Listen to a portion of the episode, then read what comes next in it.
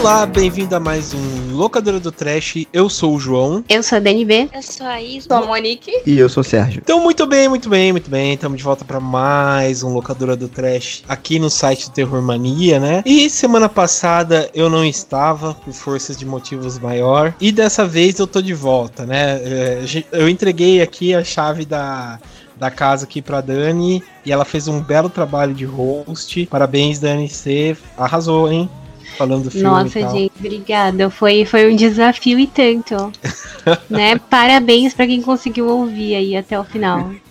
É, eu ouvi, ficou muito bom, ficou muito bom. O, o bom hoje, é que a gente hoje, pode hoje falar gente... mal do, do é. James Wan, porque o João não ia estar tá mesmo. Então Exatamente. hoje, hoje, infelizmente, a gente não conseguiu derrubar a participação do João. Então eu não vou apresentar, tá?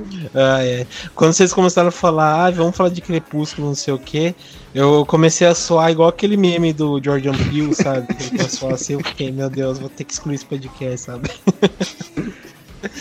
Mas beleza. Bom, a gente então tá de volta, né? Uh, dessa vez a gente vai fazer um programa especial. Faz, fazia tempo que a gente não, não puxava essa pauta, que é o quê? Batalhas de filmes de terror, isso mesmo. Mas dessa vez é especial de filmes slasher, né? A gente já tá na terceira parte. As outras, as duas, as duas partes estão no site do Terror Mania, é só procurar lá que vocês acham. Na parte de podcast, vocês acham a gente lá para vocês ouvirem as batalhas de filmes de terror. E dessa vez até foi uma sugestão do nosso amigo Jonathan, que infelizmente ele não conseguiu participar, que é falar um pouco de, dessa batalha de filmes slasher, né? A gente separou alguns filmes aqui, nossos favoritos e tal, para colocar em combate, né? Para para dizer quem ganha, qual que é o favorito, qual que são a, as coisas especiais que eles têm e tal e pra gente comentar um pouco aqui, né? Então a gente também tá com a presença da Monique nesse episódio, antes que eu me esqueça. E aí, Monique, tudo bem? Como você tá? Tô muito bem, muito ansiosa aí pra essa rinha de mascarado. E Pô, eu acho sim. que eles que tinham que lutar entre si pra gente não ter que ficar escolhendo, porque vai ser difícil. isso é verdade, isso é verdade. Isso aconteceu no, no ótimo Fred vs Jason de 2003 aí, mas deu um empate, mas foi muito bom. E Monique que é do Horrorizadas, né, Monique? Fale um pouco aí do projeto do Horrorizadas Horrorizadas? Então, lá no Horrorizadas a gente também fala de filmes de terror, só que a gente pega umas coisas meio oculta, meio esquisita, bem diferente, às vezes até difícil de encontrar, justamente para trazer aí um pouquinho de audiência para esses filmes mais esquecidos e que por vezes podem ser bem interessantes. E a maioria dos episódios estão no. A maioria não Todos os episódios estão no horrorizadas.com e na maioria dos agregadores de podcast. Sim, sim. Lembrando que todas as informações vão estar na página do site Terromania, então dá para vocês acessarem lá e procurarem tanto horrorizadas como frequência, né, no post desse programa. E também a gente está aqui com o nosso Chegas, né, o Sérgio. E aí, Sérgio, como você tá, cara? E aí, João, Dani, todo mundo que tá aí, obrigado aí mais uma vez pelo convite, né? Como eu sempre falo, eu já chego aqui, já abro, já dispensa, pego traquinas, né? Brincadeira. É. Eu ia ficar nervoso se você falasse biscoito. Aí eu falei, ah, que é isso? Então, eu ia falar biscoito, mas eu já sei, eu sei que eu ia ser hostilizado aqui, eu já parei, entendeu? Eu já pensei em outra palavra. Obrigado pelo convite aí mais uma vez. Como o João falou, a gente sou lá do podcast Frequência Fantasma, né? Eu sou host lá daquela bagaça e a gente também conversa sobre filmes de horror, terror e sanguinolência, as coisas que a gente gosta. E também agora a gente vai começar a falar de literatura e de games. E a gente já tá com o episódio pronto de games pronto, tá? É... Só para dar um pequeno spoiler para sua audiência, João. Primeira audiência que vai ter acesso aqui, né? A nossa teve algumas dicas, mas a sua audiência uhum. que vai ter é, o, e põe, episódio... põe exclusivo na tela. Exclusivo, é. que é o Silent Hill clássico. Então a gente oh, vai fazer naquele. naquele modelo revista anos 90, né? A gente vai por Ei. tópicos. Então vamos falando de gráfico, jogabilidade, enfim. para quem curte games vai ser legal. Então é isso, procura a gente lá em todos os agregadores aí, no Spotify, enfim.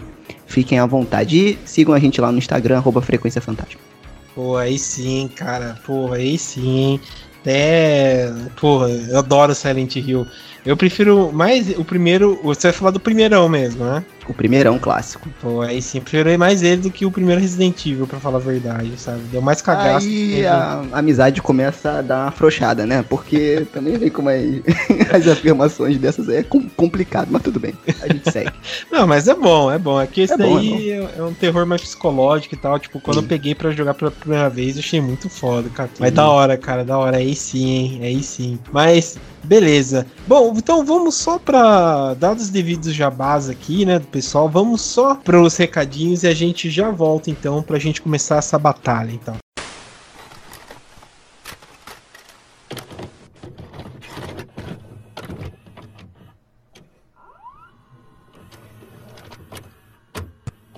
Bom, estamos na parte aqui dos recados do locadora do Trash. Dessa vez eu tô sozinho.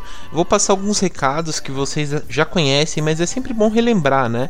O seguinte, as nossas redes sociais. A gente está tanto no Facebook quanto no Instagram, no Twitter, através do arroba que é o Terrormania666, né? Então lá vocês acompanham todas as novidades que a gente posta, né? Informações, podcasts, resenhas. Tá tudo através de lá, né?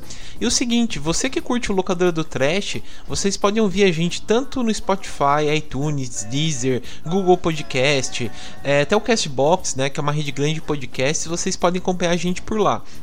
Também, pessoal, fala para vocês entrarem na nossa loja, né? Comprar as camisetas do Terror Mania. Vocês encontram todas as informações através do post, né? Que a gente coloca aqui no site. É, também lembrando o seguinte: você que gosta do, da trilha sonora que a gente coloca, né? É, de fundo no podcast e tal, eu disponibilizei através do Spotify as trilhas sonoras que a gente grava, né? Então vocês entram lá, ouçam, ouvem as trilhas, né? Que a gente coloca de cada episódio e curte lá também.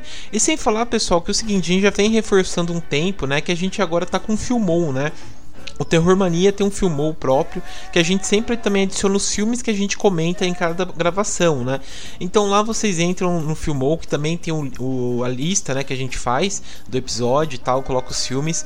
Então vocês clicam através também do post desse episódio no site do Terror Mania e lá vocês acompanham os filmes que a gente fala, né, em cada episódio.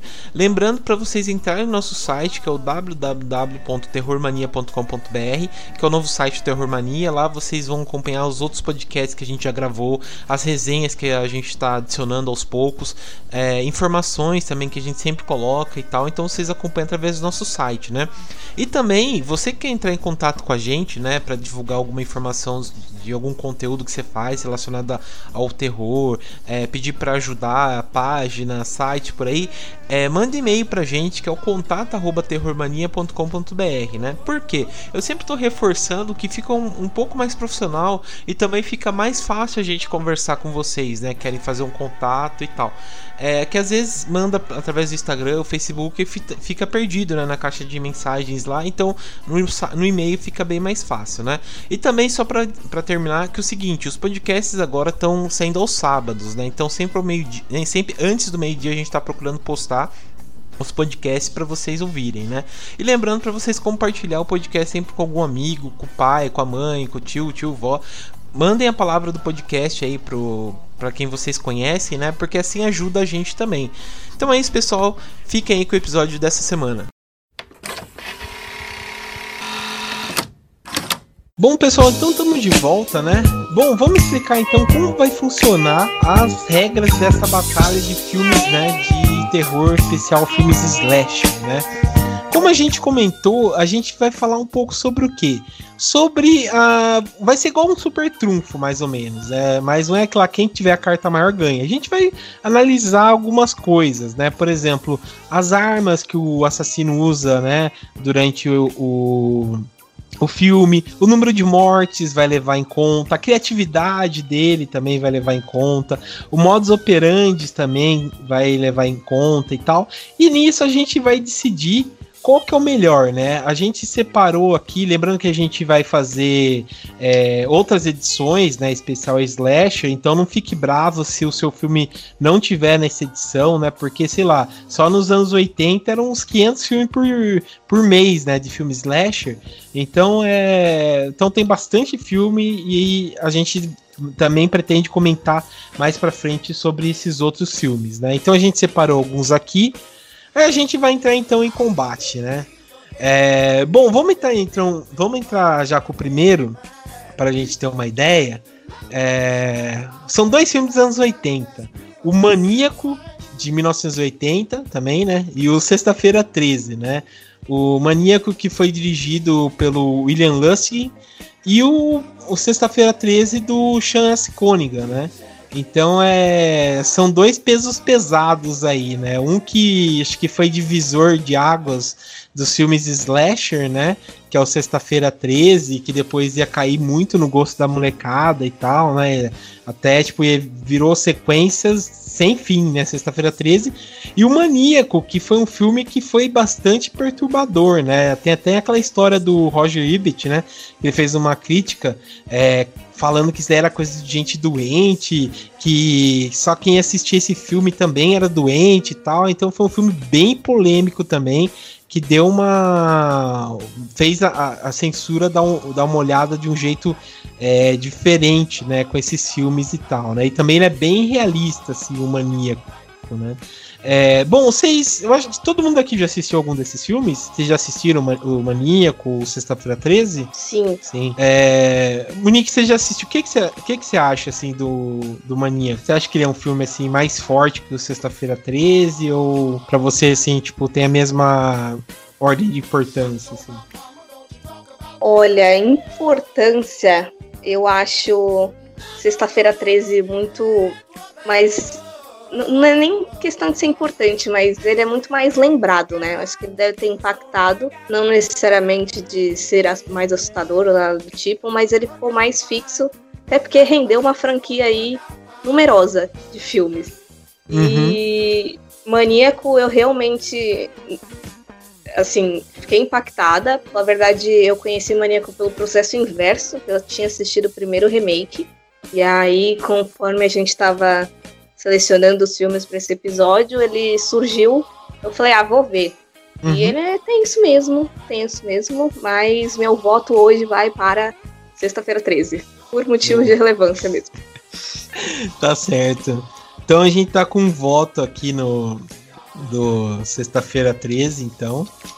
Até anotar aqui. É, é, o Maníaco foi um filme assim, é, ele é pesado e tal, não deixa de ser pesado. É, teve sua importância na, no seu tempo e tal, né? Mas é, acho que em, em, ordem de importância, tipo, do frutos e tal, acho que a Sexta-feira 13 realmente é um pouco mais importante. Mas e você, Sérgio? O que, que você acha, cara? Você assistiu? Qual que você, que você compartilha da mesma opinião da Monique? Então, cara, eu tô com a Monique. Eu vou fazer o papel do produtor filho da puta aqui, porque é. Eu acho que o Maníaco, ele é forte demais o filme. Então ele é mais. Ele se leva mais a sério do que o Sexta-feira 13. Uhum. Não que Sexta-feira 13 não, não seja ruim pro, pro Sexta-feira 13. Lembrando que a gente tá falando do primeiro filme em que o Jason não era o vilão. Tá? Então, Sim. assim. Então é uma outra pegada. Né? Então, depois que ele consolidou esse, esse modelo de adolescentes burros indo acampar e morrendo de diversas formas, que eu adoro, tamo junto, Dani, que eu sei que a Dani gosta também, é, é, é ele conseguiu criar uma franquia em cima disso, porque ele conseguiu construir filmes que não eram tão agressivos, apesar de ser sangrentos, que eu acho que é diferente por ele mesmo ele não se, se levar a sério, né? Já o maníaco, ele tem mais o pé no chão, e isso assusta mais as pessoas, né? Tipo aquele baseado em fatos reais, que hoje qualquer coisa é baseado em fatos reais, né? Sim. É, ele. Eu não, é porque faz muito tempo que eu assisti Maníaco, tá? Então eu não, não lembro muito, mas eu acho que não tinha esse, esse apelo, né? E ele era mais pé no chão. Então eu fico com Sexta-feira 13 porque eu acho, tá? que é um filme, e aí falando de filme como um todo, é, mas que teve, teve um sucesso maior no mercado do que o Maníaco. É, e aí eu vou para fora do slasher em si, né? Porque eu acho que até a figura do slasher do Sexta-feira 13 ele fica mais icônica a partir da sequência, e não no primeiro, né? O primeiro ele estabelece um conceito e aí a partir daí ele cria o ícone do, do um dos ícones, né, dos slashers aí. Sim. Mas eu fico com Sexta-feira 13. Boa. O... Não, isso é verdade. O, o... Acho que eu vou vou antes de colocar aqui, vou até comentar um pouco, né? Realmente, o Maníaco é um filme bastante pesado.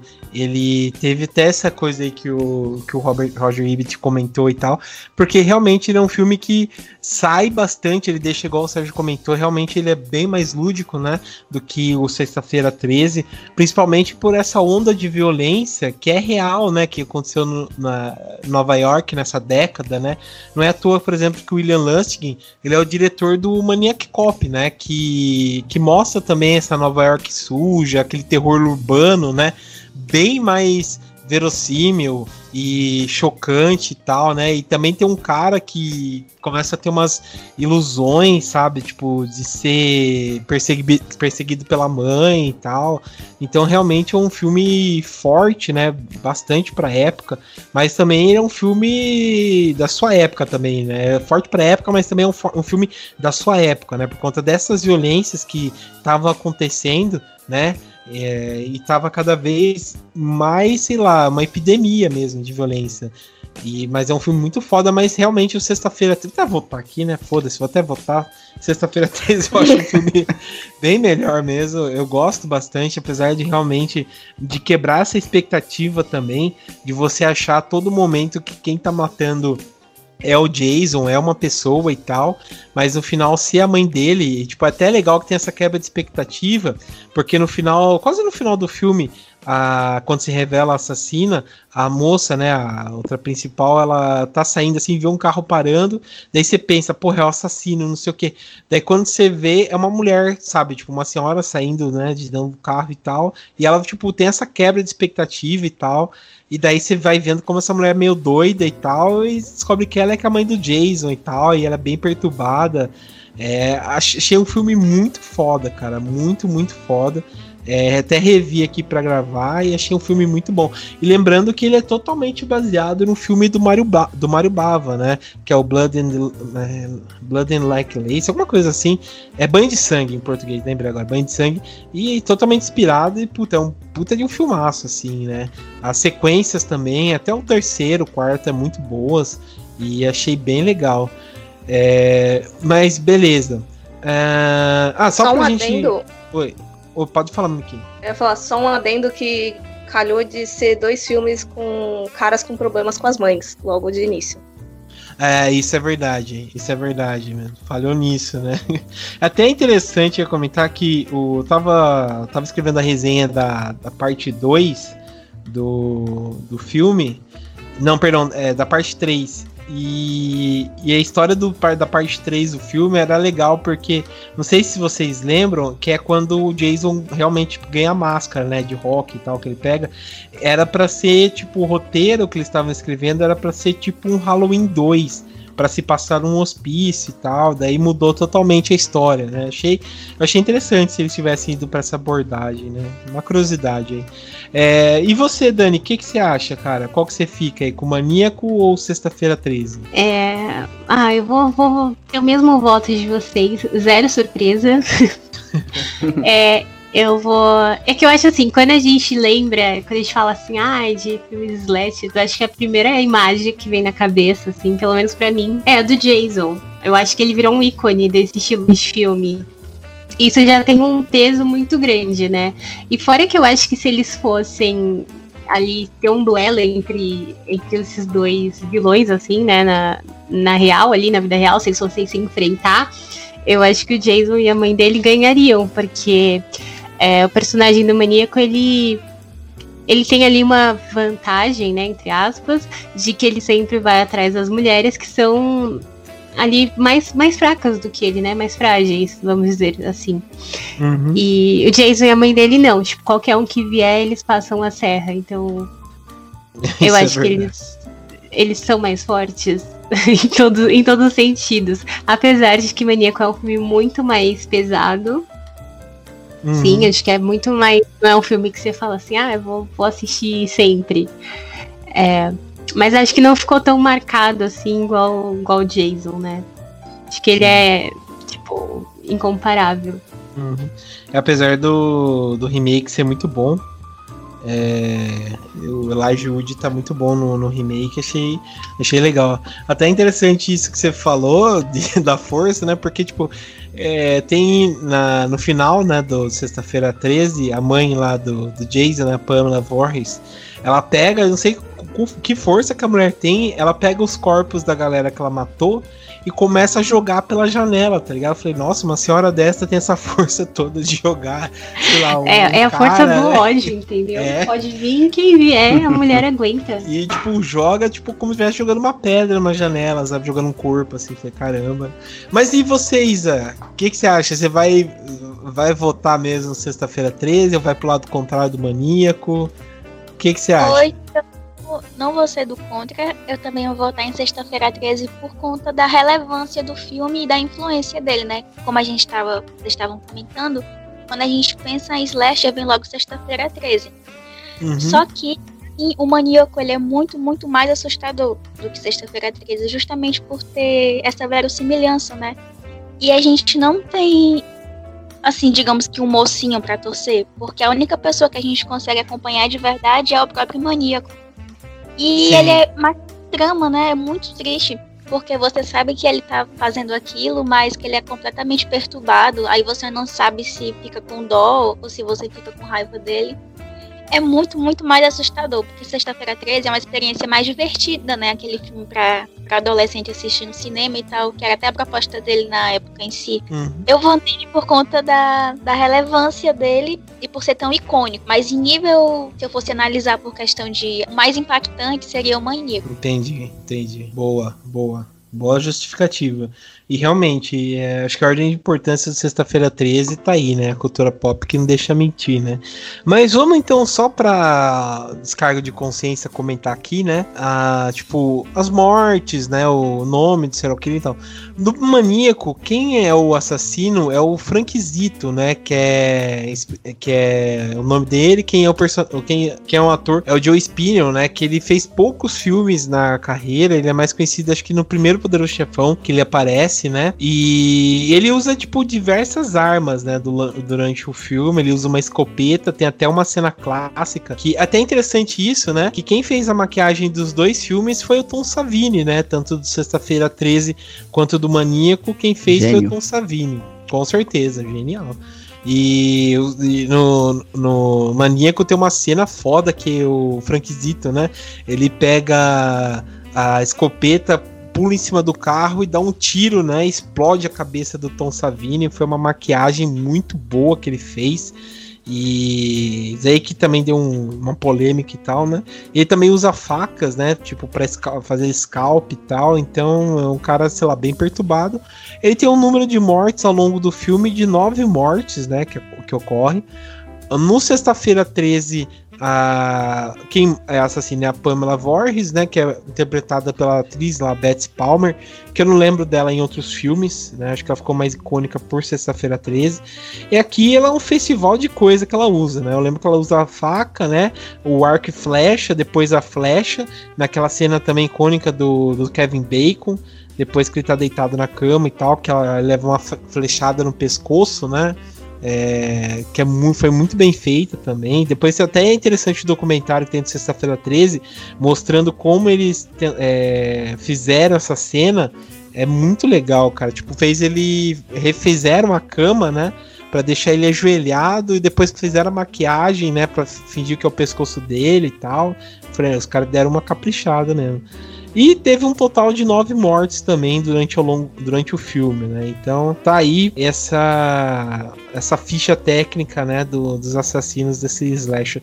Mas então quem ganhou aqui foi Sexta-feira 13 do primeiro filme, dessa primeira rodada aqui. Sexta-feira 13 ganhou.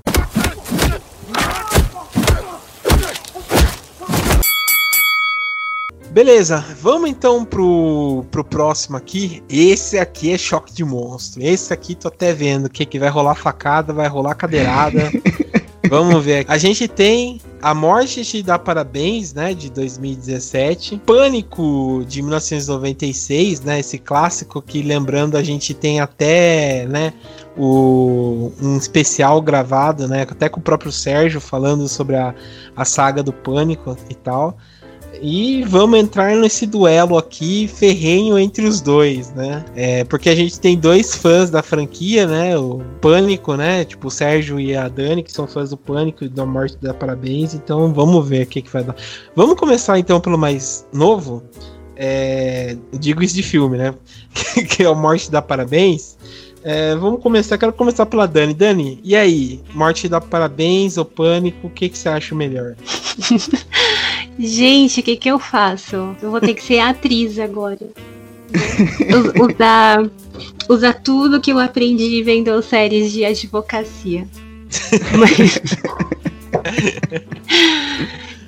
é, mas eu, eu acho que a morte dá parabéns, né? Ele, apesar dele ser um filme que ele traz ele traz tudo que a gente já viu, né? Ele, ele traz, junta, ele consegue juntar todas as referências que foram sucessos no terror, tanto nos anos 80 quanto dos anos 90. Tem muita influência do próprio Pânico, mas acho que ele conseguiu trazer aquele frescor, sabe? Aquela diversão de ver um filme de terror de novo que estava faltando ultimamente, assim. É, acho que os filmes estavam muito pesados, muito sérios, é, e tava faltando ter, ter um filme assim com esse, essa vibe, né, de jovens, de alegria e, e muitas mortes, mas eu acho que esse filme trouxe isso de volta. É, e ao mesmo tempo, acho que ele é um filme, apesar de ser muito parecido com, com outras coisas que já tem, acho que ele é um filme criativo até, né? Tipo, que você fica ali é, querendo saber do, do, do desfecho. É, acho que ele soube trabalhar muito bem as sequências. É, acho que ele soube brincar muito bem com isso de descobrir quem é o, o, assassino, né? Usar muito bem o lance da máscara. Enfim, eu acho que é um filme muito divertido. Então você vota no, na morte da Parabéns? Não. Gente, desculpa, tá? Eu vou votar no pânico. Porque sem o, sem o pânico, a morte da parabéns não existiria. Entendi, entendi. É, uma. é, isso aí foi uma, uma reviravolta mesmo, hein? é, gente, eu não, eu não posso fugir dos meus princípios de fã de terror. tá certo.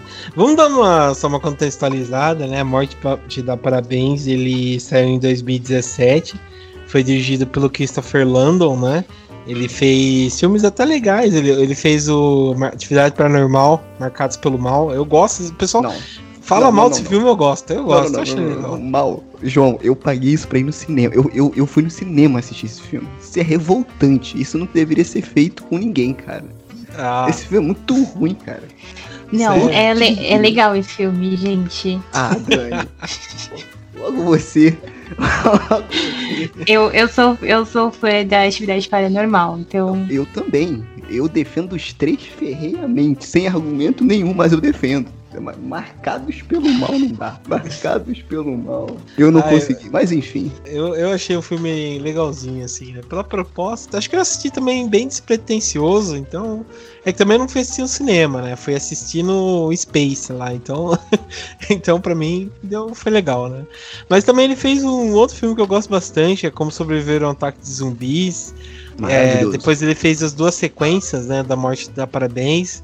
O Freak, né? No Corpo de um Assassino, também, que saiu ano passado, que é um filme bem interessante, né?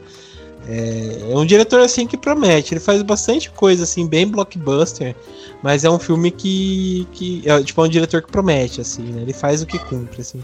E também a gente tem o Wes Craven, né? Que sei lá, né? Dispensa comentários, né? Quem é o Wes Craven, né? Vale até dizer que tem outro filme dele aqui, né? Que vai também vai estar na disputa, mas é um cara que dispensa comentários, né? Fez um monte de filme muito bom e um excelente diretor, né? Mas enfim, uh... vamos então, Sérgio, você, cara, qual que vai aí? Com então, dor no coração. Cara, a morte dá parabéns. Eu gosto muito, né? Por quê? Eu não esperava nada do filme. E ele me surpreendeu justamente por ele é, utilizar essas ferramentas aí narrativas de filmes de adolescente, né? Eu sou um cara que sou da década de 90, né? Então eu tenho isso de da pele, né? Então, tipo assim, eu adoro filmes da década de 60, 50, 80, mas os filmes da década de 90 têm um peso emocional, né? Que a gente não consegue é, negar isso, né?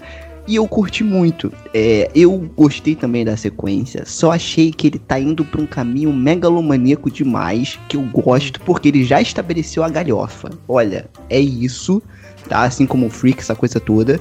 Porém, a gente vai escalonar isso num nível estratosférico. E aí eu não sei, tá? Mesmo sendo galhofa se funciona. É, a gente também fez episódio lá no Frequência sobre morte, sobre, sobre esse filme, né? Sobre a morte da Parabéns, e eu achei muito legal. Mas o Pânico, indo pelo caminho da Dani aqui, né? Mas o Pânico, né, cara, é o meu filme de slasher preferido. Filme de slasher preferido, tá? Então aí eu, eu revi a franquia toda ano, ano passado, vou ver de novo esse ano. Tem aqui os box, adoro ficar revendo, adoro ficar vendo com os comentários do Wes Craven, quando ele dirigiu, né? Essa coisa toda. É, cara, foi um filme que revigorou o gênero de terror no cinema, trouxe de volta o gênero de terror no cinema e ele é muito inteligente na narrativa dele, é, conduzindo né, toda essa história dentro do filme. É, pra você saber mais sobre o Pânico, vá lá ouvir o episódio lá do Locadora do Trash sobre o Pânico, a gente falou sobre, sobre todas as, as sequências, né? É, vai vir um 5 aí também, então tô, estou esperando aí. Mas eu acho que pela relevância e também pelo o serial killer, já pra gente voltar nesse lance do super trunfo aqui, a parada do da morte da parabéns, ele tem uma coisa mística ali né? Que, que, no 1, pelo menos, que parece ser uma coisa mística, que no 2 ele vai mais para um lado pseudocientífico, né? Mas no 1 é uma coisa mais mística. E aí, meu amigo, místico é fácil. Difícil é o cara do pânico, que é um psicopata, que ele planeja toda essa cena, né, para poder se vingar lá da Sidney que inclusive é minha crush da década de 90, tá? Então eu assistia, eu acho que Pânico mais pela Sidney do que pelo filme em si, tá? Mas, é, enfim, meu voto é no pânico, né? É, mas eu também gosto muito da morte. De, é, gosto muito da morte da parabéns, né? É tipo quando você chega para ficar com o garoto ou com a garota e fala, né? Você é muito fofo. Te considero só como amigo. Você é muito legal. Mas não, né? Vamos ficar com aí pânico. É pra, aí e, dá vontade é. de levar umas 20 facadas no peito. Aí lembrando aqui que o nome dos os assassinos, né? Porque no, na Morte da Parabéns a gente tem o Babyface e no Pânico a gente tem o Ghostface. Sim, sim. Qual que causa mais medo, né? Quando você ouve Ghostface, você já fica nervoso. Pô, o pânico dá mais medo, cara. Porque não era só a máscara, ele tinha aquela vestimenta toda, né? Aquele negócio ali. É, e tipo, era a cara, era a cara da eu morte, entendeu? Agora chega um, um, um, cara pra te matar com uma máscara de bebê, você começa a dar risada, né? Você nem leva a sério, mas. É que dependendo. Eu tenho pavor de criança, então eu não sei. É, eu acho que eu tenho mais medo de criança do que de fantasmas. É, quando você fica com medo da paternidade, essas coisas aí. É. Ah, eu prefiro o Ghostface. Mas então seu voto vai pro Pânico também, Sérgio? Sim, sim. Beleza. É... E você, Monique, qual que vai o seu aí? Entre a Morte da Parabéns e Pânico, isso. Olha, eu sigo aí na linha de que Pânico andou para que a morte te dá parabéns pudesse andar. É, Ghostface icônico, eu acho que querendo ou não, ele rolou ali uma revoluçãozinha ali do slasher quando o Pânico lançou com todo aquele rolê de autoconsciente, de ser autorreferencial e tudo mais, e filmes feitos por fãs de gênero falando sobre o gênero. Então é, é difícil. E a morte de, de dar parabéns eu não gostei tanto, porque tinha muita coisa de comédia romântica que me irrita. E aí isso também dificultou aqui. Pra mim, Pânico vai de lavada direto pra próxima. Entendi. Então vai pra Pânico também. Beleza. Bom, é... e você, Isa? Gente, eu vou ter que discordar de vocês dessa vez. Só que meu motivo não é muito elaborado, não. É um motivo bem besta, na verdade. É porque eu achei mais divertido. Só por isso. Justo. E, e eu acho que eu conseguiria assistir várias e várias vezes sem enjoar. Pânico, eu já acho que se eu assistisse várias e várias vezes, ia chegar um ponto que eu ia começar a achar meio chato. E é só por isso que eu vou com a morte te dar parabéns, porque eu achei divertido e deu pra dar umas risadas também. É, como ele não se leva muito a sério, né? Aí eu acho que eu levei também pro emocional, porque tá todo mundo já tão triste, né? Daí ele me deixou felizinha quando eu assisti e eu decidi que vai ser ele por causa disso. Entendi. Boa. É, bom, é... Nossa, nossa amizade tá abalada agora, Isa. Tudo bem. Ainda bem que eu não saio daquilo linchado. É... Putz, eu. Eu infelizmente vou ter que trair nossos amigos. Eu vou ter que ir pra morte dar parabéns. Porque... Ah, vai cagar, João. Não, porque assim, eu eu compartilho também essa ideia da, da Isa, porque assim, pânico é, é uma fórmula, né? Você já vai, você já entende e tal. E, mas e depois o que caga é quando você, sei lá, você vê o contexto do filme todo, da trilogia, né? Até quando você vai pro terceiro filme e vê a justificativa de tudo, você vê que você se, tipo, você foi um trouxa, tá ligado? Não, não, não. E... Então, calma, aí, calma aí. Não é o filme, porque se for assim, sexta-feira 13 também é sacanagem. Não, eu sim. Não, não, não, não, não. Eu vou, vou vou me justificar então, vou me justificar. Realmente, não, tipo, a gente vai analisar o filme, né, não a franquia. Mas o é que pensando assim, tipo, a ideia do filme e tal é, é bem assim, apesar dos motivos também da, da menina no na morte de dar parabéns ser bem tipo fútil, né? Mas é honesto pelo menos. Aqui eu achei muito assim, tipo, ah, você o, o motivo dos assassinos, né? Ai, sua mãe traiu, com, transou com meu pai, não sei o que, se divorciou, então vou te matar e não sei o que. Realmente, tipo, pra mim, sabe, pareceu qualquer motivo pro cara é, terem um, alguma ideia para matar, né? Tipo, ah, preciso matar, preciso não sei o que, então vamos fazer isso, né? Achei isso só. Mas o aqui a morte parabéns eu achei um pouco mais divertido realmente. Achei a, a, o assassino, a ideia do assassino ser interessante, a, dessa ideia de tipo voltar no tempo várias vezes. A protagonista, a Tree, eu achei ela bem mais é, simpática e tal do que a que a Sidney, né? É, apesar da Sidney ser icônica e tal, mas a cara da Neve Campbell me irrita, sabe? E aqui ela, a Tree é bem mais é, simpática, mais divertida e tal, embarca na galhofeira. É um filme interessante e tal. É, então, para mim, também é outro voto. Mas, como aqui nossos colegas voltaram em peso, quem ganhou nessa aqui foi Pânico, então, essa rodada. Tá? Eu queria só fazer mais Lembrando um comentário. Não, eu queria falar também que a gente tinha perguntado lá nas redes sociais do Terror Mania e Pânico também ganhou, tá? Só pra avisar vocês aí do contra. Ah. Então, assim, eu queria só concordar com a, com a Isa, porque de fato eu acho ele mais divertido mesmo. Então, é um filme que é tipo aqueles filmes que você coloca para você dormir, não no mau sentido, porque você já sabe o que é que vai vir, e é um uhum. filme leve, mesmo tendo essas matanças todas. Então, tipo, sempre quando tá passando eu paro pra. pra assistir. E eu acho ele, de certa forma, não que seja inovador, mas criativo por pegar conceitos que já são estabelecidos, mas apresentar para essa galera nova.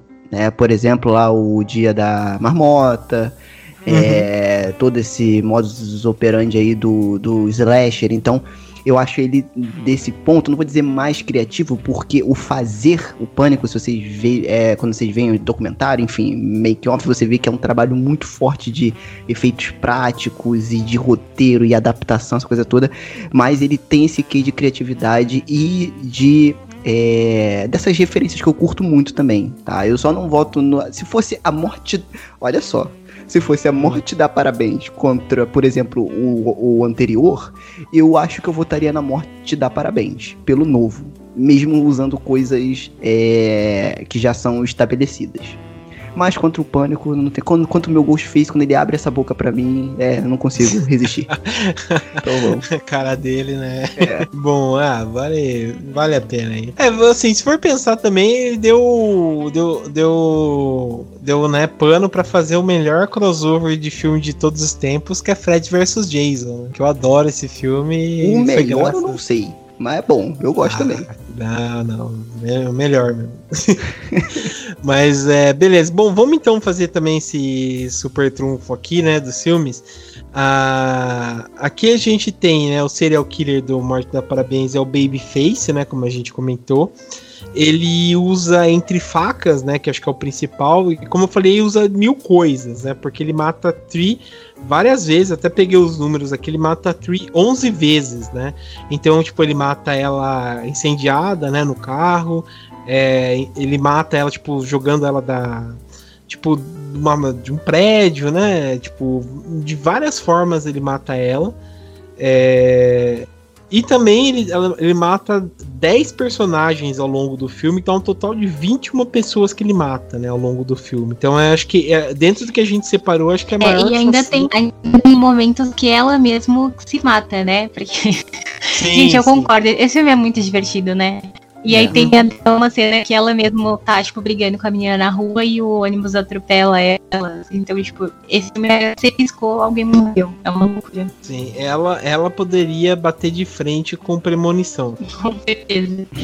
e também, o vale a pena a gente dizer aqui que quem, é, no Pânico também, né, a gente tem o Ghostface, que é o assassino, né, que a gente comentou. A principal arma dele, acho que no filme todo é a faca, né, tipo, algumas outras cenas que ele, tipo, mata aquela cena da garagem, né? Que ele mata a menina, acho que enforcada, alguma coisa assim. E também é, ele mata oito pessoas ao longo do filme, né? Então esse é o total de mortes dele, né? É, mas é um puta de um filme, cara. É, eu também tenho um respeito enorme pro Pânico, mas a morte dos parabéns me conquistou. Mas quem ganhou essa foi Pânico. Então palmas aí pro.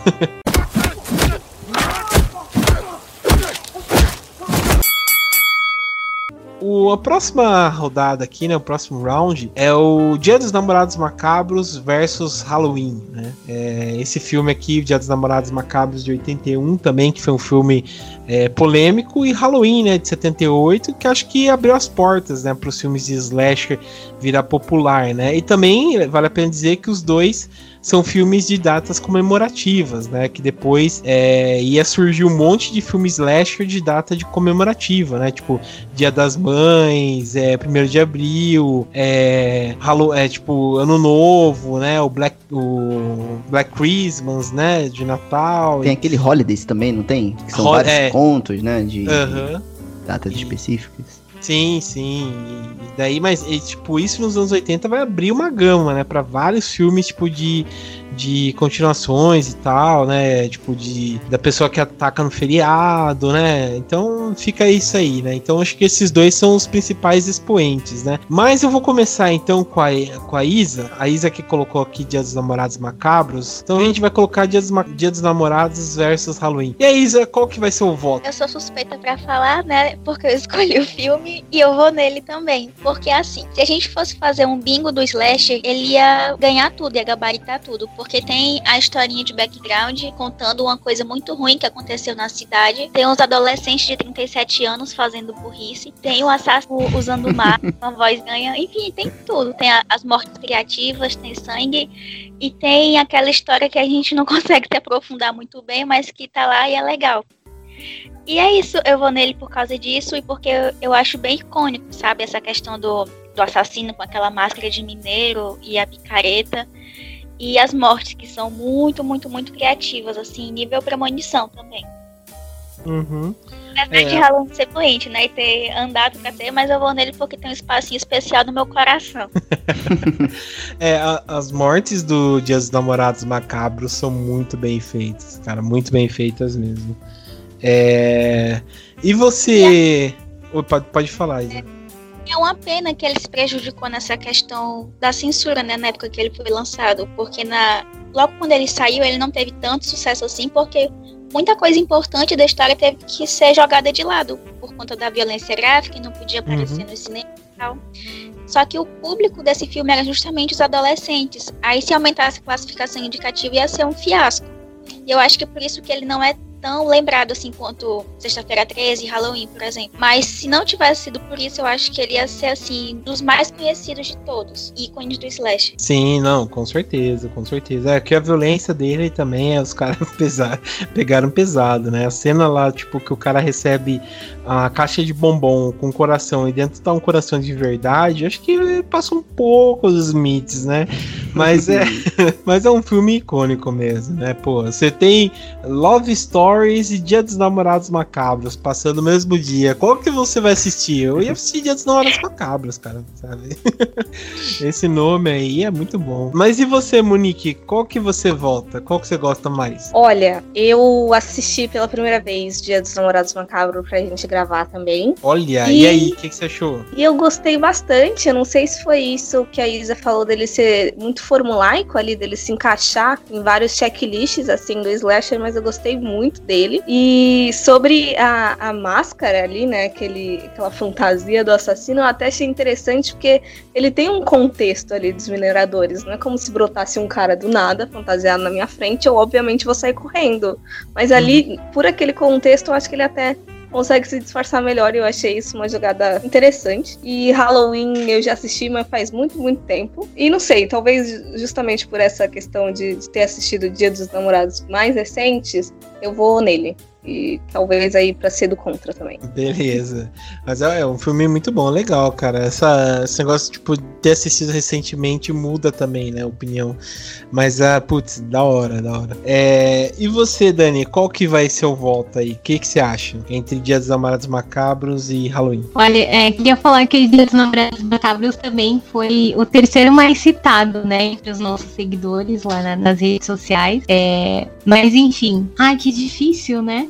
Eu, eu gosto muito dos dois, eu acho que Halloween é um clássico, não é à toa. É que, é que eu gosto muito de, de terror, mas eu gosto muito de comédia romântica. E eu acho que o Dia dos Namorados Macabros consegue misturar dois gêneros que eu gosto num filme só. Então, Entendi. assim, por motivos, por motivos pessoais, é, eu acho que o Dia dos Namorados Macabros é é meu voto, assim. Eu acho que é mais divertido, porque ele consegue brincar com esses dois gêneros, assim, muito bem, né? Não, não é uma coisa ali voltada só pro terror em si, ele vai passeando no, nesse outro gênero de, de filme de romance, de comédia. Então, eu gosto bastante. Acho que é muito marcante. Eu gosto muito da, da máscara, do. Aquele lance dessa máscara, né? Do, dos mineiros, eu acho muito interessante também. A forma que ele surpreende as pessoas, né? Que ele vai. Que ele vai matar Tipo, acho muito criativo. Uhum. E acho que se eles fossem. É que eu não sei, acho que eu sempre fico pensando se os personagens fossem. É, ali ter um duelo entre eles, né? Mas eu acho que como ele é um homem lá que veio da, do, né, direto do, do, minério ali, eu não sei se esse é o nome certo. eu acho que ele está pronto para tudo, porque é um trabalho muito pesado. Talvez, é. ele, talvez ele ganhasse. Uhum. É, ele, durante o longo do filme também, ele tem umas mortes bem mais criativas do que, sei lá, o Michael Myers, né? É, mas é, é, bem interessante. Tem uma cena até que ele, tipo, ele é forte mesmo, porque tem uma cena lá que ele pega um carinha bem parrudão, assim, parece tipo aquele pique lenhador. E, se eu não me engano, ele esquarteja o cara e pendura ele, tá ligado? Então o cara deve ter uma força grande aí, né? E também o lance, eu, eu acho interessante que o lance do, do, do Dia dos Namorados Macabros é a, essa narrativa, né? Esse negócio meio que de lenda urbana, né? Porque a história é de um cara que ele tá trabalhando, ele, tipo, fica preso, se eu não me engano e ele mata, né, e come os amigos dele, se eu não me engano, porque ele tá com, é, fica preso lá, né? E ele começa a endoidar, assim, né? Então meio que vira uma lenda urbana no local, né? Então acho interessante isso. É... Puta, mas vale a pena. E você, Sérgio, qual que você vai seu voto, cara? Entre Dia dos Namorados e Halloween? Então, cara, eu concordo muito que o Dia dos Namorados, cara, ele é muito. Assim, eu acho que pra galera que curte terror, todo mundo é meio que. É, é todo mundo curte o filme né? Todo mundo ah, gosta e tal. Agora, a galera que não conhece, de fato, ele não é tão difundido assim quanto esses outros, né? Como Sexta-feira 13, Pânico, que eles ficaram mais evidentes no mercado, né? Uhum. Porém, nesse caso, eu, cara, gosto muito do Halloween. Eu gosto muito. Adorei o remake. Já falei que eu fiquei no cinema sem camisa, rodando que nem time de futebol quando eu fui ver o, o remake. Fiquei maluco adorei. Eu gosto do conceito do, do Michael Myers, dele ser um louco. Né? E principalmente no primeiro filme, tá? Não tanto nas sequências, mas no primeiro filme fica esse ar e essa atmosfera que é um louco que fugiu do hospício e ele tá andando e matando as pessoas sem muito padrão, a princípio, né? Uhum. E eu gosto muito disso, cara. Mesmo ele sendo um filme mais simples, é, eu curto muito pela trilha sonora, Uhum. pelo personagem, pela direção do John Carpenter, que eu sou, sou beat do, do, do John Carpenter também. Então curto pra caramba. Enfim, cara, eu adoro Halloween, então eu vou ficar com Halloween de. O primeiro classicão, né? De 78, porque apesar de gostar do Dia dos Namorados também, eu fico com Halloween. É. Porque eu curto mais o filme. Eu acho ele. Não só porque por ele ser clássico, não. Eu acho que ele é mais icônico em, em alguns aspectos. E por isso que ele fica mais na cabeça das pessoas. Hum, boa, boa. É, eu, eu compartilho também. Eu, eu gosto muito de Dos Namorados Macabros. A primeira que eu, vez que eu vi o filme, eu fiquei chocado com o grau de violência e tal que ele coloca no filme. O remake também eu acho interessante, não é de se jogar fora. Apesar deles quererem colocar, andar, an- entrar na onda do 3D, né? É, aqui ele é um filme legal também. Mas o Halloween de 78 é um filme icônico mesmo, né? John Carpenter no seu auge fazendo esse filme, mostrando para que veio, já falando assim que vai ser os filmes slasher pronto. É, então, pra mim, sei lá, também vai esse voto. Halloween de 78, pra mim é um, sei lá, o, o abre alas, né? O papa dos filmes e, porra, John Carpenter, né? Então, tá aí, cara, Halloween mesmo. Mas, né, votos é votos e quem ganhou foi o Dia dos Namorados Macabros, né? Ganhou essa, essa rodada aqui. Também é um bom filme, eu não fiquei chateado. Então é um bom filme aqui. Vamos só dar a descrição dele, né? Aqui do Dia dos Namorados, né? O serial killer é o minerador. Ele é um cara muito mal amado porque ele não quer que as pessoas comemorem Dia dos Namorados aí, né?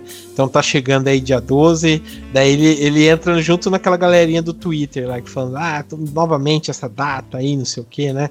Então ele não quer que tenha um dia, um dia dos namorados, né? Lá no salão da cidade dele, ele começa a matar a galera, né? Então ele usa essa máscara, né, de minerador lá, sabe, quando desce para aquelas para aquelas camadas mais fundas da Terra que tem que usar umas máscaras de oxigênio e tal. Ele usa essa máscara de minerador. A arma dele, como sempre, é uma picareta, né? Ele matou ao to- ao longo do filme 17 pessoas, né? Contando aquela galera que, que no começo do filme, né? Então ao todo foi 17 pessoas que morreram ao longo do filme. Já no Halloween de 78, o, a gente tem o serial killer Michael Myers, né? Que também tem uma história bem legal, porque, tipo, começa o jeito que vai filmando, né? Tem aquele plano sequência, né? Do. E também aquela câmera subjetiva que o John Carpenter coloca a máscara dentro da câmera, assim, né? Pra dar a impressão que quem tá filmando tudo é o assassino e tal. E depois a gente tem a chocante revelação que o assassino é uma criança, né? No começo do filme. Então daí começa já a criar toda, você já entende que o Michael Myers é uma criança problemática que cresceu e virou uma pessoa totalmente louca, não sei o que. E ao longo do filme ele não fala nada. E a principal arma dele é uma faca, né, que ele pega. E ao longo eu fiquei chocado que eu não lembrava que ele matou sete pessoas ao longo do filme. Eu não lembrava disso. Ele matou sete pessoas ao longo do filme. E. Puta, é um filmaço mesmo. Mas o Dias dos Namorados ganhou, não fiquei chateado, acho um bom filme também. Então, valeu a pena aí.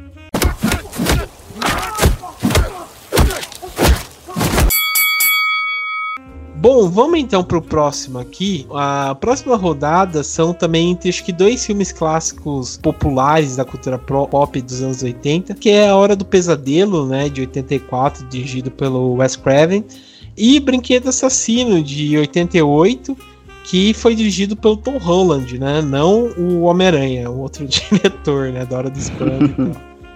É, Putz, esses dois aqui também são filmes bem legais, né? Eu gosto bastante. Vou começar então com a Monique. Monique, e aí, cara, qual que você, você acha mais legal aí? Entre a Hora do Pesadelo e Brinquedo Assassino? Cara, eu acho muito doido, porque pra mim eu acho que essa vai ser a votação mais difícil. Eu vou me ater ao, à minha colocação, né? Porque eu escolhi a hora do pesadelo. Então já deixo avisado previamente que meu voto é dele. Mas os dois eu tenho muita lembrança de quando eu era criança. Porque Brinquedo Assassino eu lembro que eu assisti vários filmes, por mais que eu não devesse, talvez. Mas eu lembro que eu me diverti horrores. E a Hora do Pesadelo, tem uma, eu tenho uma coisa com ele que parece que eu sempre conheci o Fred. Eu não, É. não lembro. Eu tenho certeza que eu não assisti o filme depois, fiquei sabendo dele. Era como se eu- já soubesse, se ele já me atormentasse nos meus pesadelos, né? E aí, sei lá, eu gosto muito dos dois, mas Fred sempre foi meu vilão favorito de todos os filmes de terror da vida, então é pessoal. Meu voto não poderia ser outro. Tô contigo, Sim. Monique. O Fred também é o meu vilão favorito. É, o... isso, isso é verdade. O Hora do Pesadelo é um filme sei lá, icônico. Os dois são filmes icônicos, né? Acho que quem é, era criança nessa época, né? Dos 90 até uma barra dos 2000 e tal, é, passava direto no SBT. Acho que a gente cresceu com isso, né? Com essa mística do, do- desses dois, né? Do- dois personagens que entraram pra sempre, né? no- na cultura pop e tal, né? Passou da época do do tipo do terror foi mesmo pra cultura pop, né? Eu lembro que o A Hora do Pesadelo tinha até álbum de figurinha, né? Pra vocês verem como o cara, né, cresceu. E o bizarro, né, Tinha que série de TV, né? É série de TV e tal. E o bizarro é que o primeiro filme você já, já mostra que o cara era um pedófilo, era um estuprador, ele batia na mulher, batia na filha, tipo, ao longo dos filmes vai descobrindo, e o cara, tipo, ganha uma gama, sabe, de, de coisas assim, né? Que sei lá, é meio estranho quando você vai pensando assim, né? Mas é um é um excelente filme mesmo, né? É porque ele tinha uma pegada meio irônica também. É, As não, mortes, também, essa também. coisa. Então acho que o pessoal levou um pouco pra diversão, entendeu? Mesmo sendo uma parada meio sádica, Bem, bastante. né? Eu acho que as pessoas meio que não tinham visto isso antes, né? Assim, Uhum. é, tão, de uma forma tão popular, né? Tão acessível, assim, né? Porque passava a Hora do Pesadelo. Cara, o meu primeiro filme de terror, eu acho que eu já falei isso aqui, que eu assisti foi Hora de Pesadelo na tela de sucessos. Não tinha, sei lá, 10, 11, 12 anos, sei lá, no SBT.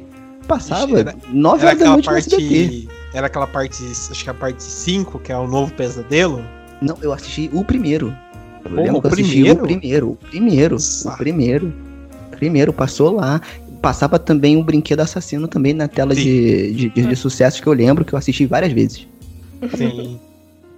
E é engraçado que eu tinha. Fazia muito tempo que eu não assistia a Hora do Pesadelo.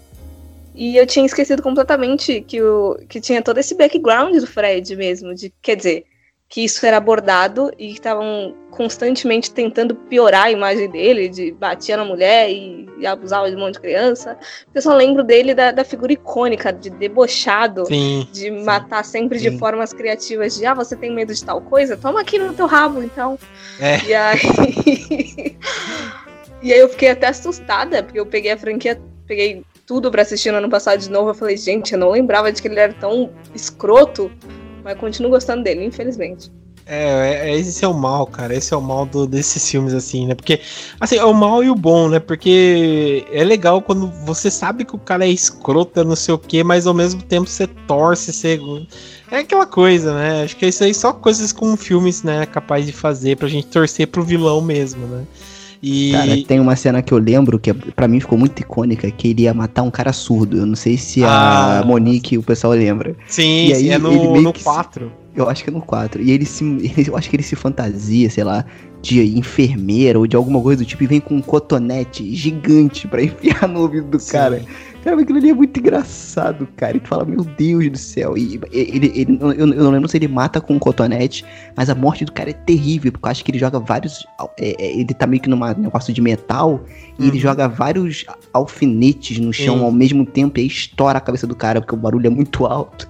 Mas, cara, é muito doido, cara. É muito, essa cena é muito icônica pra mim, e várias outras, da, da televisão, que ele agarra a mulher, enfim, tem várias, é.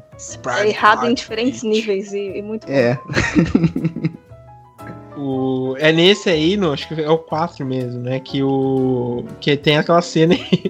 aquela cena lá que ele começa a jogar videogame lá com o cara, que ele começa, sabe? Isso. Ele fala, nossa, que gráficos, né? e o Johnny Depp volta nesse daí também, né? Pra fazer uma ceninha só. Mas é um puta de um filme mesmo. É, mas tem isso aí, essa curiosidade é disso, né? Tipo, você sempre, quando assiste, né, assistia as franquias, você sempre ficava assim, nossa, que jeito que o Fred vai matar essa galera agora e tal, né? Então daí você fica, ficava torcendo, né? Mas beleza, então o voto da Monique foi pra Hora do Pesadelo. É, e você, Sérgio, também vai pra Hora do Pesadelo? Cara, isso aí, me desculpa aí quem vai votar no Brinquedo Assassino, mas não tem como, cara, esquece. Porque A Hora do Pesadelo, cara, é um filmaço, um show de efeitos práticos também. O Scriven gosta muito. Eu tenho um, um livro aqui, é... pode, pode falar a marca aqui, não pode, João? Claro, fica à vontade. Da, da Dark Side. Acho que é alguma coisa, o primeiro pesadelo, ou, ou, ou Uhum. algo do tipo, não sei se alguém leu, que conta toda a produção da hora do pesadelo, conta um pouco da, da história do. Um pouco não, tudo da história do, do Scriven e tal. Uhum. E, cara, é muito legal você ver como que foi a escolha do Johnny Depp pra ele fazer. Foi super coincidência, não era pra ele, pra ele ir lá no teste, era uma outra coisa, enfim. É, tem toda uma história por trás e o filme é muito bem feito. O conceito do vilão assusta demais. Porque qual é o único momento que você tá vulnerável? É no sono. Uhum. Você não pode fazer nada, né? E assim, você tem que dormir. É humanamente impossível você não dormir. Se você não dorme, você começa a ficar cheio de, de problemas, enfim. Isso aí gen- a gente já sabe. Então ele pegou nessa questão do sono, que é uma coisa vital pra todo mundo, e, cara, o cara ataca ali. Ou seja, você fica totalmente vulnerável. Com o Jason, você pode correr. Com certeza você vai tropeçar no caminho, cair, ele vai te matar, mas você pode correr. Com o Fred não tem como, né? Aí o pessoal ficava tam- tomando. Aí tem, um, tem umas horas do pesadelo que o pessoal vai pra uma clínica e toma um remédio específico pra não sonhar. Enfim, Sim. mas enfim, chegou uma hora que dá merda, não tem como, né? E aí ele começa a assombrar todo mundo lá.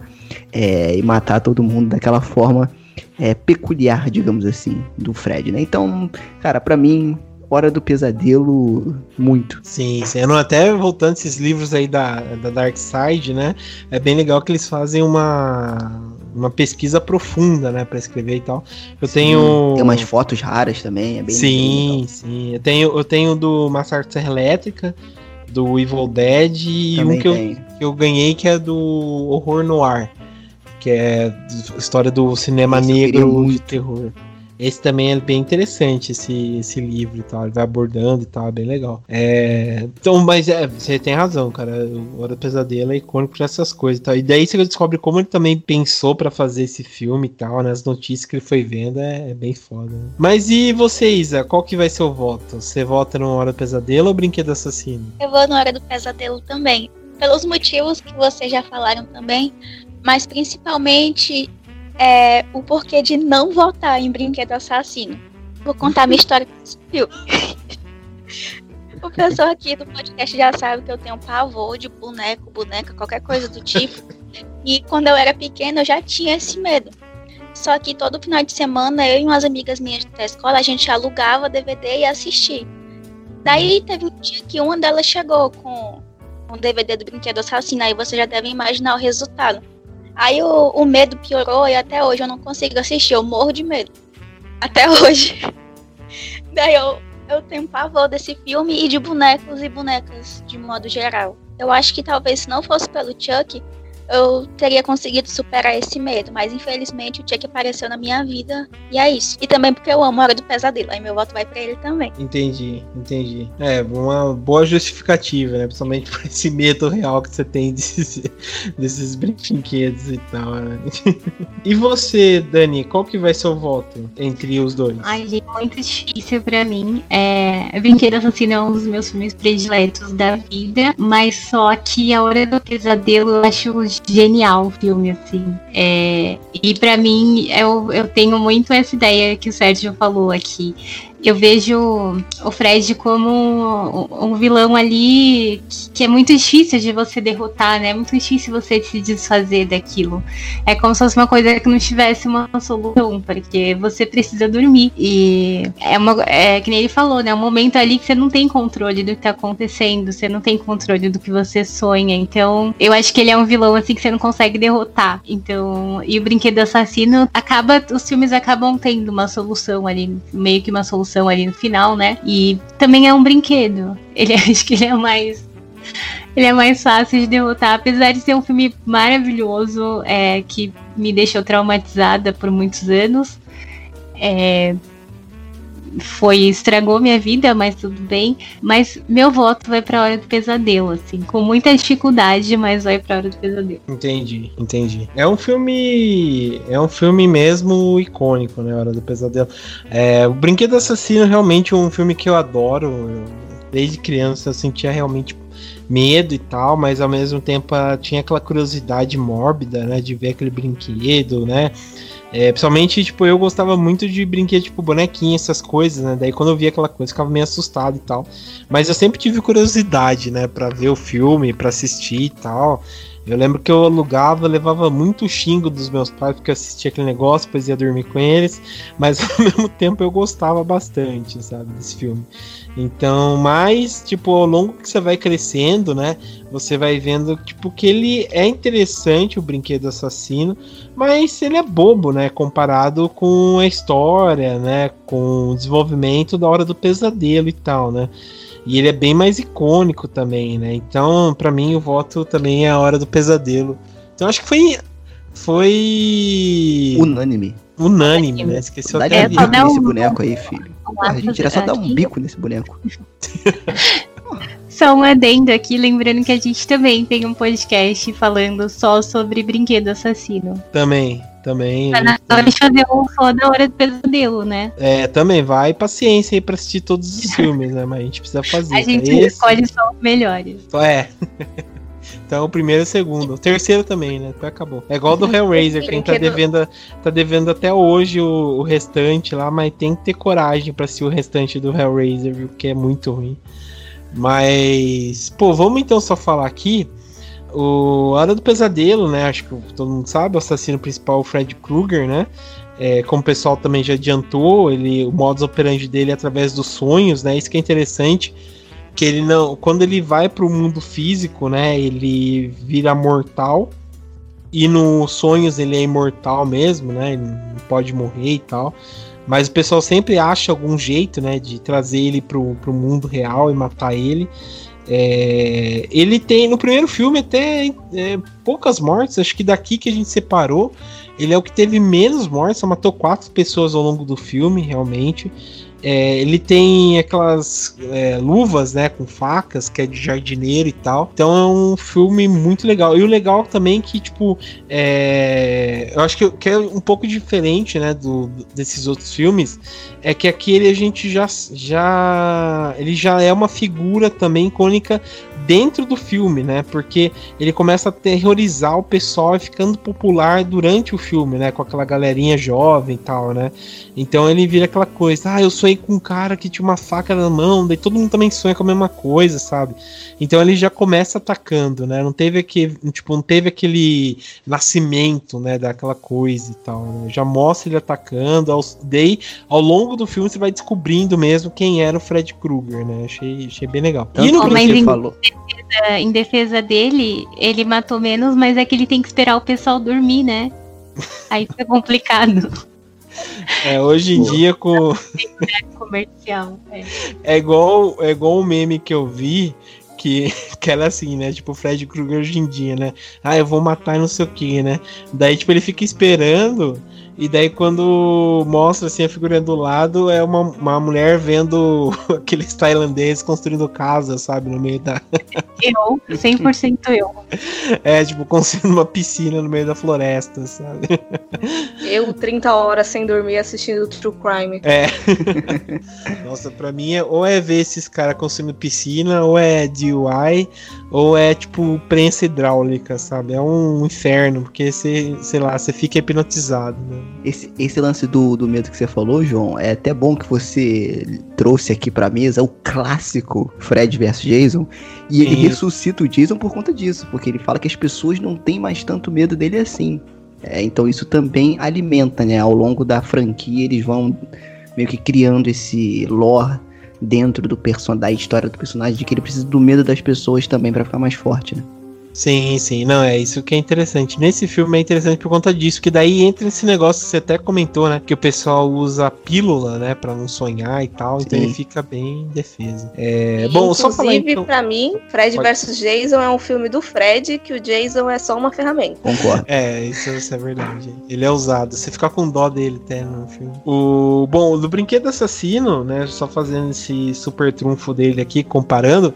O quem é o Chuck, né? Mas quem é o assassino é o Charles Lee Ray, né? Que que quem até faz a voz dele aqui, até pegar, é o Brent Dourif, né? Até a filha dele vai aparecer no, no- nas sequências e tal. Mas o Brent Dourif dá voz pro, pro Chuck, né? E, e é um filme também muito bom, é bem legal, assim, bem feito e tal. E o Chuck ele usa entre facas, né? E tipo, ele até assusta as pessoas, daí causa acidentes e tal, né? E ele tem um número de mortes um pouco maior, né? Ele teve seis mortes ao longo do filme que ele vai, vai aprontando e tal. É um filme legal, vale a pena também. Acho que o primeiro, o primeiro e o segundo são bons. Acho que o segundo ele já, já começa a ficar um pouco mais. é, não se levar tanto a sério. O remake é perfeito. Ah, o remake é muito bom. Eu gostei, me surpreendeu. Me surpreendeu. O remake me surpreendeu. O, até aquele O Culto de Chuck também achei bem legal. Só o filho de Chuck que realmente você precisa ter uma. uma não dá pra você querer assistir nada a sério mesmo, porque é foda. assisti justamente por ser meio bobo, aí eu consegui assistir ele tranquilo, mas também foi o único de toda a franquia. Sim. Sério? Foi o único? Ixi, vou até poupar a Isa, a, a Isa de assistir outros filmes, tipo, de boneco, assim, pra não ficar mal, né?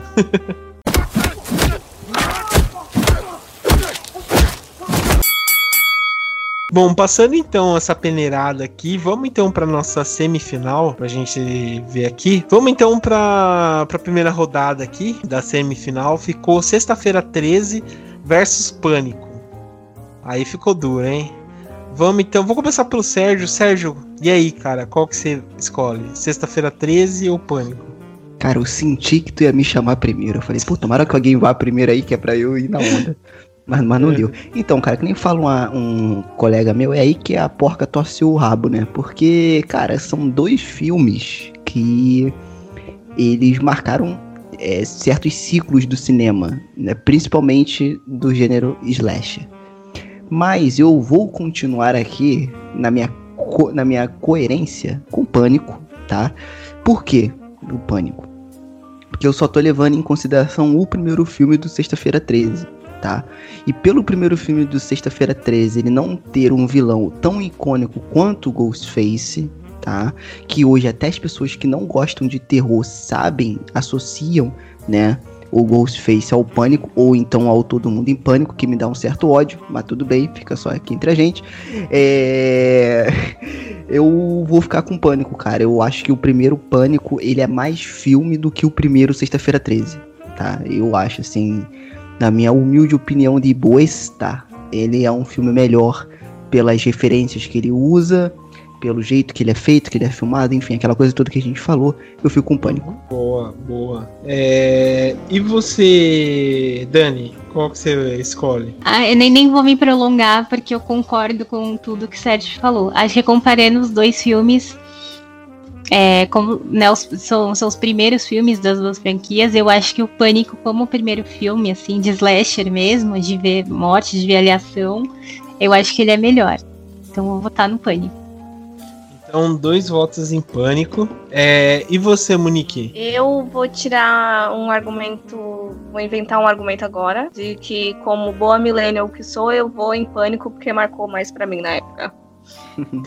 é difícil pra mim opinar os dois.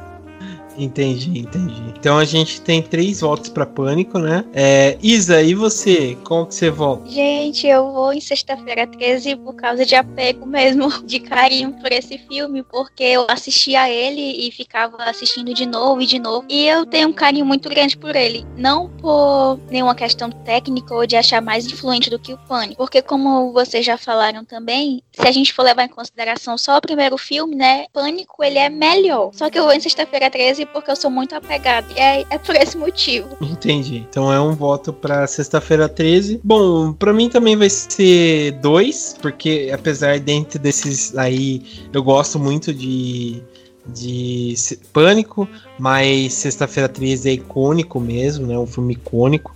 Eu acho que sem esse filme não ia ter esses outros aí que a gente tá comentando. Mas Pânico ganhou, então Pânico foi aí, já tá garantido na final aí. Pânico Então, já tá mas a questão é, ele sem o Sexta-feira 13 não teria outros pânicos ou sem o Jason e sem a sua figura icônica não teria outros pânicos?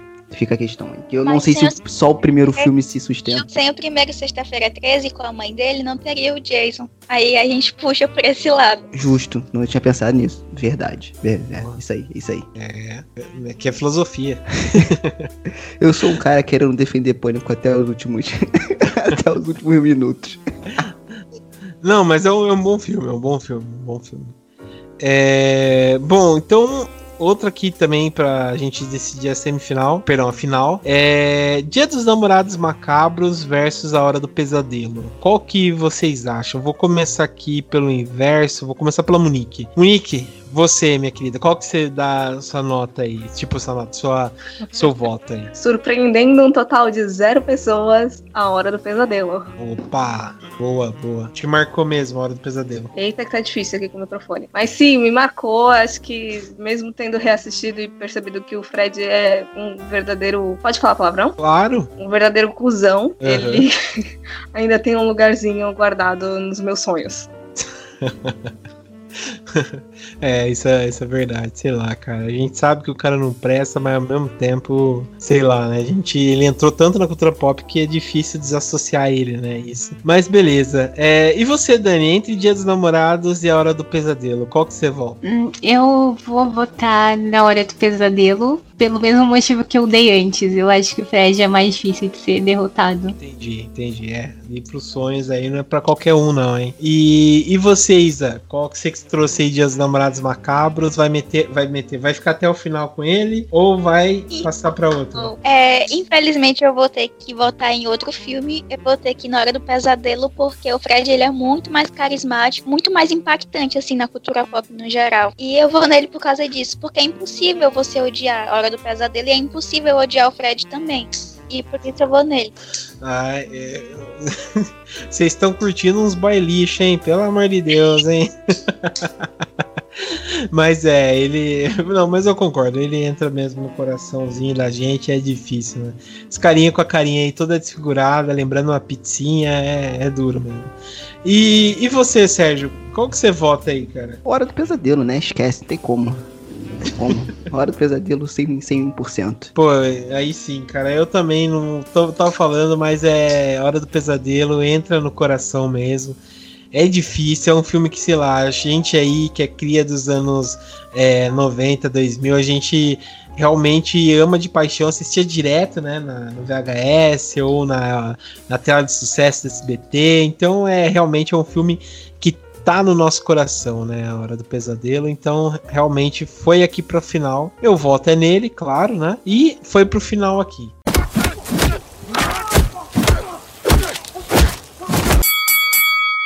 Então a gente tem agora pra final a Hora do Pesadelo versus Pânico. Agora é, é duelo mesmo, hein? Agora eu quero ver hein, o que, que vocês vão votar. É, vamos. Ai, agora eu tô, nem sei por que começa a votação, viu? É, vamos, vou começar pela Isa, então, que foi a última. Isa, você que vai inaugurar aí o voto entre esses dois últimos, a Pânico versus a Hora do Pesadelo. Quem você vota? Nossa, vai ser a hora do pesadelo também. Até porque durante toda a batalha vocês perceberam que eu não dei nenhum voto pânico, né? Desculpa, gente. Mas dessa vez também vai continuar sendo desse jeito. Vai ser a hora do pesadelo. Tá certo, tá certo. É, E você, Monique? Quem você vota? Pânico ou Hora do Pesadelo? Eu vou puxar a cartinha de apelação do Fred, porque eu acho que no X1 ali o Fred ia ganhar com certeza. Então, a hora do pesadelo. Boa. Agora, vamos lá. Quero ver o coração partido desses dois. eu, vou, eu vou começar pela Dani, porque eu quero ver o Sérgio sofrer. Que eu sei que ele vai ficar. Pô, já, já tô chorando aqui, cara. Porra, aí é sacanagem. eu vou deixar o Sérgio por último. É, Dani, você também eu sei que você vai sofrer. Eu sei que Dani, nem tanto, representa mas a comunidade, Dani. Quem você vota? Pânico ou Hora do Pesadelo? Ai, que difícil. Gente, eu não sei. É. Então, é porque eu acho que eu vou ir pela razão, tá? Não vou pela emoção. É, é porque eu acho que é, o Ghostface ia ter que dormir em algum momento. E eu não sei se ele ia ser tão habilidoso nos sonhos. É, eu acho, é que eu acho o o Fred, assim, um vilão de slasher muito complexo. E o pânico, ele é mais real ali, né? Ele é uma coisa de movida pelo ódio, não tem nada de sobrenatural envolvido. Uhum. E é, eu acho que é isso. Infelizmente, eu vou ter que dar o braço a torcer, mas eu acho que como vilão ali de slasher, acho que o Fred é o pior de todos, assim, Entendi. né? Então acho que meu voto vai pra Hora do Pesadelo. Desculpa, Sérgio. Ai, coitado. Como a gente confia nas pessoas, né? É difícil, cara. A vida é isso aí. A gente tem que se acostumar. Ah, cara, é. Mas. E você, Sérgio? É, Vamos lá. Sempre perde os amigos, né? Durante a batalha, assim. É, ó, vai deixando vários corpos ao longo do, do caminho. Mas e, e você, Sérgio? Quem você vota, cara? Quem vai ficar seu voto? Agora Então. é pra ver, hein? Wes Craven versus Wes Craven. Não, Mas agora não tem muito o que fazer, porque vai ficar 3 contra 2, né? Então, mesmo se o Pânico ganhasse mais um voto, cara, assim, é. Eu pensei em não ir pelo emocional, mas eu vou pelo emocional. Porque eu amo pânico, tá?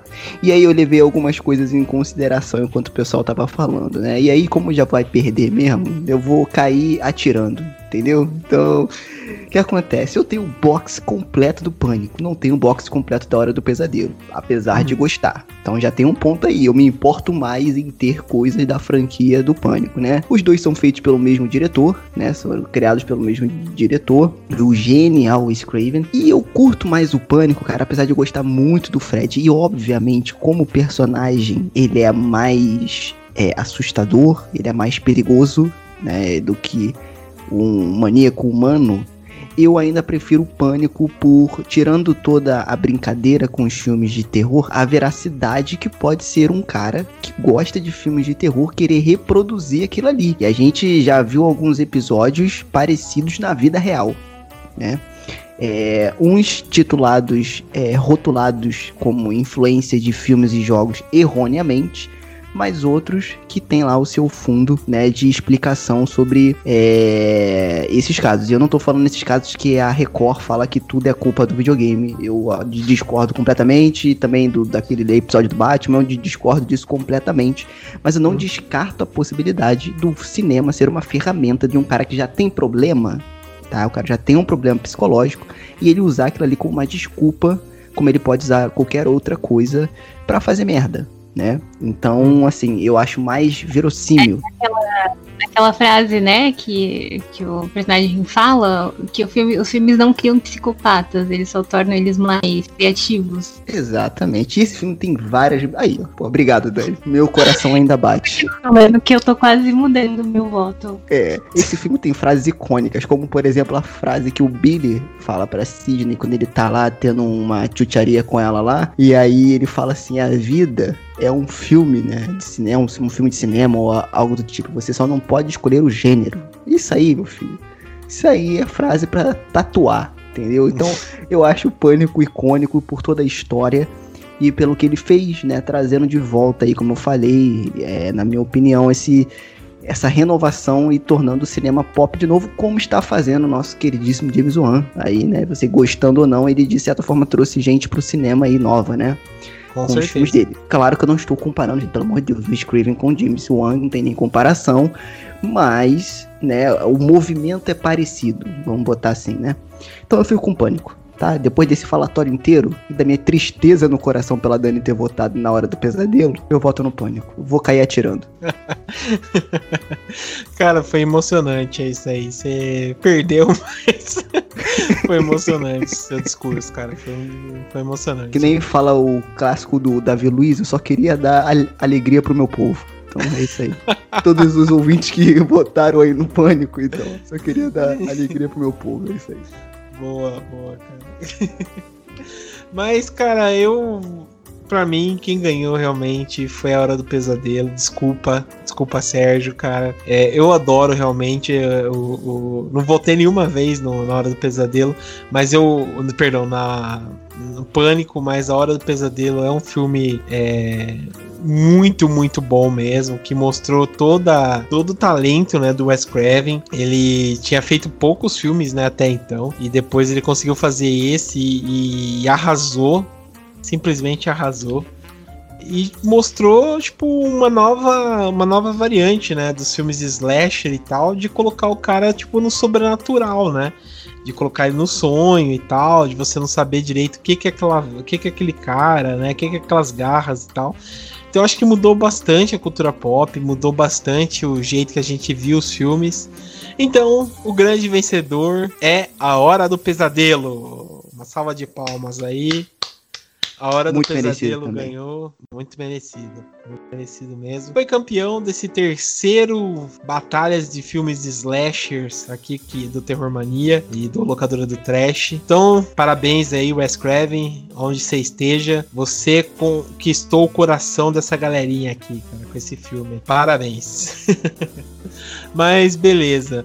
Bom, então a gente chega aqui na parte final aqui, com a Hora do Pesadelo, grande campeão desse torneio de filmes slasher. Eu quero agradecer aqui a presença da Monique. Obrigado, viu, Monique? Imagina, é sempre um prazer defender a palavra de Fred Krueger.